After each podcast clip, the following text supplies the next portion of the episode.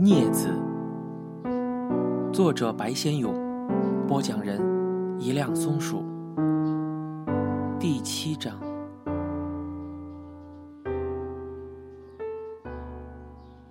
西门町的野人咖啡室也是我们联络站之一。有的时候，小玉、老鼠、无名，我们几个人要互通消息，便到野人去留一张字条，上面写着：“八点钟，新南洋门口；九点半，中华路商场二楼吴抄手。”下午四点钟，台北已经给八月的太阳烤得奄奄一息了。我钻进野人的地下室里，每张桌子早坐满了人，三三两两，全是青少年的头颅。他们身上穿着大红大黄，聚在一堆，并成了一朵朵的向日葵。里面灯光昏暗，乳白的冷气烟雾在浮动着，冷气里充满了辛辣的烟味。那架大唱机正在扩着火爆的摇滚乐，披头士放肆的在喊着。我跪了半天，发现只有靠冷气机的那一角有一张台子，是一个人坐着的。我走过去问道：“这里有人吗？”桌上摆着几只盛冷饮的空杯，他抬起头摇了一下。我摘下墨镜，在他对面坐了下来。他指着两只空杯对我说：“他们刚走。”他是一个约十四五岁的男孩，穿着一身洗得泛了白的童军制服，上衣拉到裤子外面。也没有扣好，小腹露了出来，制服的两条肩带一条扣子掉了，翻了起来。他背靠着冷气机，腿翘到一张椅子上，脚上一双凉鞋，大脚趾露在外面，一翘一翘地动着。他面前的冷饮杯空掉了，里面的那根吸管也给他咬折了。他手里夹着根香烟，看见我坐下，赶忙塞到嘴里猛抽了两下。可是他夹烟的姿势，一看就知道是个刚学会抽烟的嫩角色。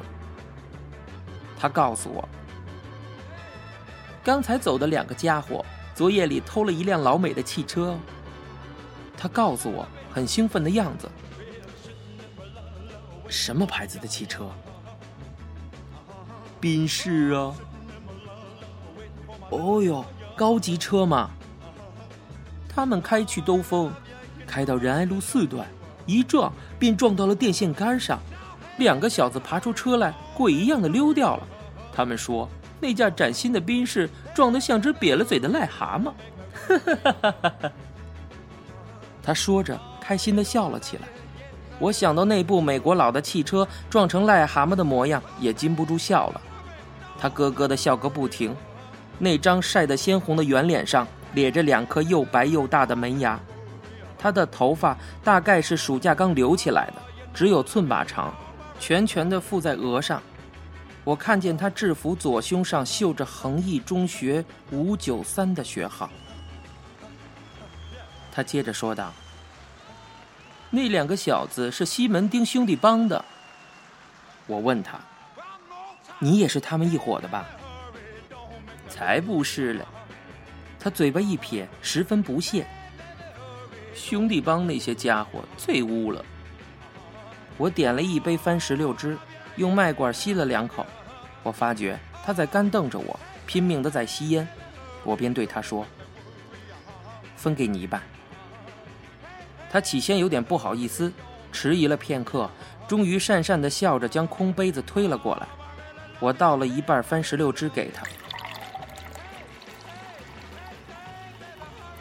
我喝了一杯凤梨汁，一杯芒果汁，就还没有喝番石榴汁。我在这里泡了一个下午，四个多钟头，钱也喝光了。本来我还打算去看电影的。他吸着番石榴汁笑道：“我说，你一个人在这里穷泡干什么？”他咂了一下舌头说：“到哪里去呀？外面热得发昏。去游水啊。”昨天我才去东门游泳池，挤得像沙丁鱼，水是臭的。本来我打算留在家里看武侠小说。喂，你也练武功吗？我的段数才高嘞，我在小学就看《射雕英雄传》了。哈哈，我也刚看完《射雕》啊！他拍起手来叫道：“我在恒毅住宿，天天晚上躲在被窝里用手电筒照着看，好过瘾呀！有一天给吴大块头捉到了，把那本《射雕》全部没收去了。吴大块头是我们的射监，有两百磅，一讲话就气喘，指着我骂道：‘弄这个小鬼头，丢守规矩了！’你是上海瘪三吗？”他又咯咯的笑个不停。无是无是！他猛摇着头，打着上海腔。我后妈是个上海女人，她一天到晚指着我额头骂“小次郎，小次郎”。他说：“要是恒毅开除我，他呀就把我送到阿里山上面那间中学去。”你听过上海女人骂人吗？他们的声音像刮玻璃那样尖。我后妈一喊。我老爸便捂起耳朵开溜啊！他从前还是个飞行员嘞，就是喷气机也没有我后妈的嗓子刺耳哎。你老爸从前开什么飞机啊？轰炸机呀，B 二五轰。他用手做了一个飞机俯冲的姿势，接着说道：“他现在在家里养鸡。”什么？唱机里正在放着一支汤姆琼斯的歌，声音奇大，我听不清楚。他大声的叫道：“他养鸡呀！我们家有五百多只莱亨鸡。”我突然笑了起来，我觉得没有比开轰炸机的驾驶员养来亨鸡更滑稽的事了。我们家臭烘烘的，鸡屎臭。我老爸天天在鸡棚里捡鸡蛋。我的后妈就在屋里搓麻将，从早上搓到半夜，从半夜搓到天亮。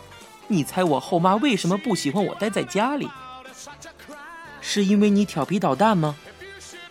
他又摇摇头回应道：“不是无是啦，我在家他就输钱，因为我爱看武侠小说，看书的书字把他看成了输钱的输字。”他说：“我是个倒霉鬼啊！倒霉鬼，你叫什么名字？我啊，叫赵英，赵子龙的赵，英雄的英。他们都叫我阿青。”他用手拨我的手表来看，随着又叹了一口气，说道：“啊，凄惨，才四点半，我后妈又在打麻将，我要八点钟以后才回家。”我提议道：“那我们看电影去。”他从口袋里掏了半天，掏出了一张五块钱的钞票。我出来时带了五十块，打担子输了二十。他又吐了一下舌头。我说的：“我请你怎么样？”真的吗？我们去看《新世界的独臂刀》。他叫了起来：“哇！”棒极了！我最爱看王宇的武侠片，打的真过瘾呢。快点，我立起身说道：“我们去赶四点半的那一场吧。”我们钻出野人，连跑带跳，穿过西门町几条闹街，赶到新世界去。独臂刀是最后一天，又是星期日，好座位都卖光了，我们只买到两张前座第三排的票。坐在椅子上，头仰得高高的，银幕上的人头大得不得了啊！砍砍杀杀，血肉横飞，那些刀刀剑剑好像要飞到我们头上来似的。我去买了一包五香牛肉干，跟赵英一边啃一边看王宇满天里的打跟头，他的动作干脆利落，是真功夫，打的确实过瘾。我们看完戏。走出戏院，赵英意犹未尽的说道：“唉，应该来个续集呀。”我说：“续集我来编。”你，你怎么编啊？编个无臂刀，把王宇那一条手臂也砍掉。没有手怎么拿刀啊？傻子，不会运气功吗？呵呵呵，我笑的。赵英也咧着两颗大门牙，咯咯的笑了起来。我们穿过斑马线，一辆计程车驶过来，倏地停下，恰好停在赵英身边。赵英顺手便在车上打了一掌，打的车头砰的一响。他并起两根手指，学电影里王宇那副姿势，指着计程车司机喝道：“拜，小霞在此，不得无礼。”我们跑过街去，只听得计程车司机在后面哇哇乱骂。六点多钟，西门町的人潮开始汹涌起来。我们穿过一些大街小巷。总是人挤人的，暖烘烘的，都是人气。我们吃多了牛肉干，嘴里闹渴。我摸摸口袋，只剩下二十多块钱了，便在一家冰果店里买了两根红豆冰棒，一人一根，沿着武昌街一路啃着，信步走到了西门町淡水河堤岸上。淡水河上的夕阳红得像团大火球，在河面上熊熊地烧着。淡水河堤五号水门这一带是西门町闹区的边缘，那些高楼大厦排列到这边，倏的便矮塌了一大截呀，变成了一溜破烂的平房，七零八落，好像被那些高楼大厦挤得摇摇欲坠，快塌到河里去似的。西门町的繁华喧嚣到了这里，突然消歇，变得荒凉起来。住在这些破烂矮屋的居民，大多是做木材生意的。附近的堤岸边堆满了长条的滚木，这些滚木都在水里泡着，上面生了霉菌。我跟赵英越过滚木堆，爬到了堤岸上。堤上空荡荡的，没有人。堤下的淡水河好像那团火球般的夕阳烧着了似的，滚滚浊浪在蹦跳着火星子。河对面的三重镇上面笼罩着一片黑蒙蒙的煤烟，好像是一大团西藏的垃圾堆在河对岸。远处通往三重镇的中兴大桥，长长的横跨在河中央，桥上的车辆来来往往，如同一对首尾相接的黑影。河面上的一只只船满载着煤，嘟嘟嘟的在发着声音，一面巨大的黑帆。正缓缓地朝着天边那团大火球撞去。好红的太阳！赵英爬上了河堤，叫道：“朝着夕阳奔跑过去。”风把他的衣角扶了起来。长长的河堤上，他那身影映着那轮火红的夕阳，凌厉地跳跃着。他跑到长岸尽头，停了下来，回头向我张开双臂，招挥起来。我忙跟了过去。赵英独自喘息着笑道：“你看，有人在钓鱼啊！”河堤下面不远的沙滩岸边，地上插着两根鱼竿，钓鱼的人不知道哪里去了，鱼竿给钓丝拖得弯弯的。我说：“这里的鱼多得很，我也来过。”是吗？有什么鱼啊？有鲫鱼、鲤鱼。鲢鱼，通通都有了。那你钓得过鱼吗？当然，钓过好多条。真的吗？有一次，我跟弟弟来，钓到两条巴掌大的鲤鱼呢。哦呦，豆瓣鲤鱼很好吃呢。我接着说，鲤鱼最容易钓的，这里水脏，鲤鱼多。那你用什么做钓饵？蚯蚓呐，就在河边可以挖得到。这里的蚯蚓好肥呀，有指头那么粗。赵英拍手道：“棒透了！哪天我们来挖蚯蚓钓鱼好吗？”他一边说，一边在地上坐了下来。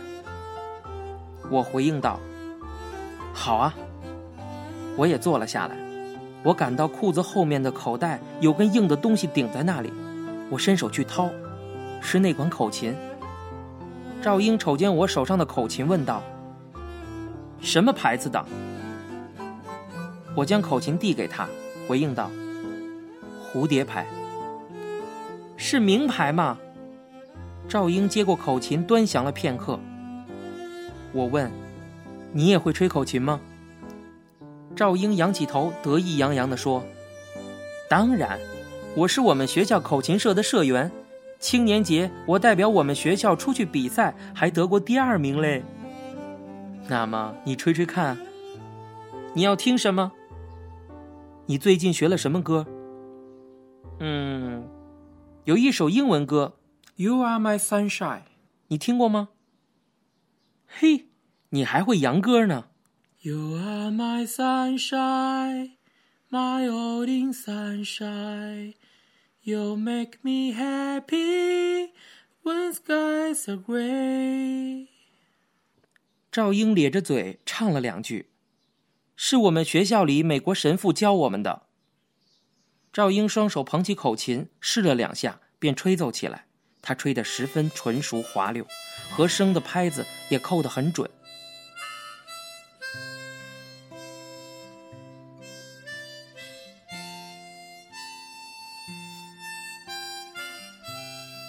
赵英演奏完毕，我拍手笑道：“硬要耍的嘛。”赵英笑嘻嘻地说：“嘿嘿，这管口琴声音简直棒极了。从前我有一管国光牌的，也很棒哦。可是放在宿舍里，不知给哪个小子偷掉了，气得我发昏，几天吃不下饭去。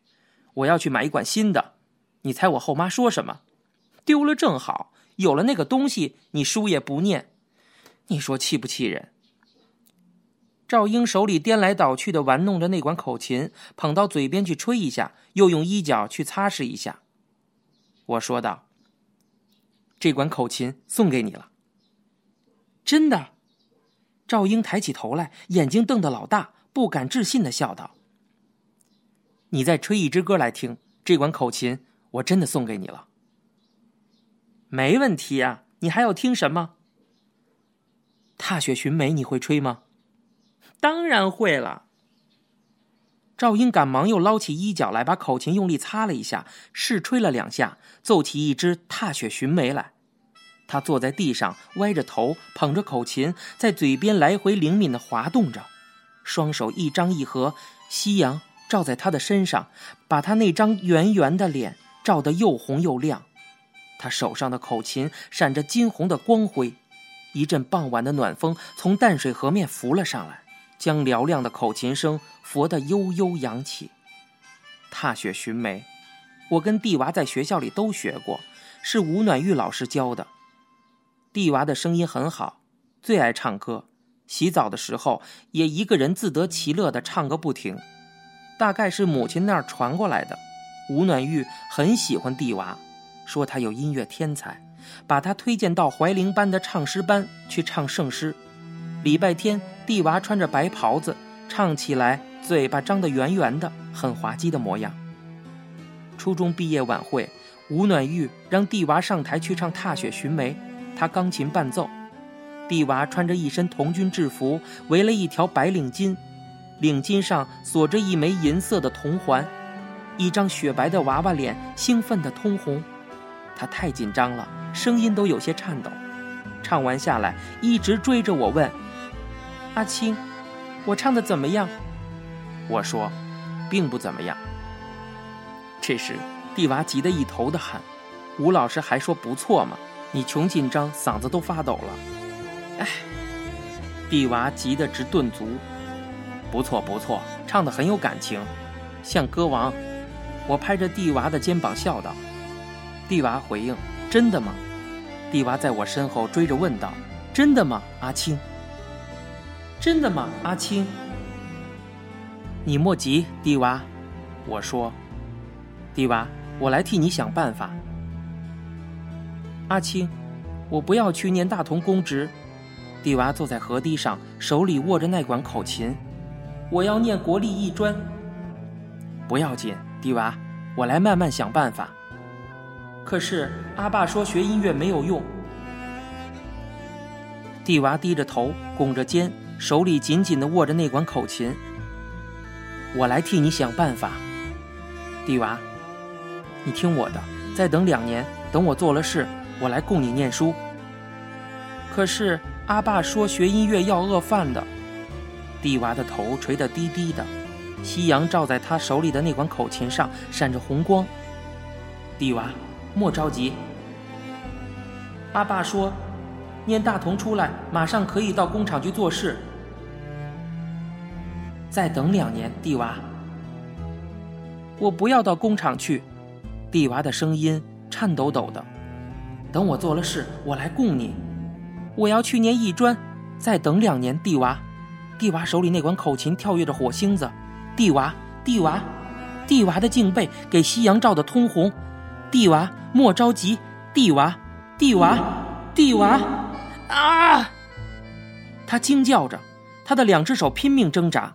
我的双手从他背后围到他前面，紧紧地箍住了他的身体。我的面颊抵住了他的颈背。我的双臂使尽了力气，箍得自己的膀子都发疼了。他的一只手肘猛戳到我的肋上，一阵剧痛。我松开了手，他跳开了，转过身，一脸惊慌，不停的在喘气。半晌，当的一声，他把那管口琴扔到了我的脚前，抖着声音说道：“你这个人，你想做什么？”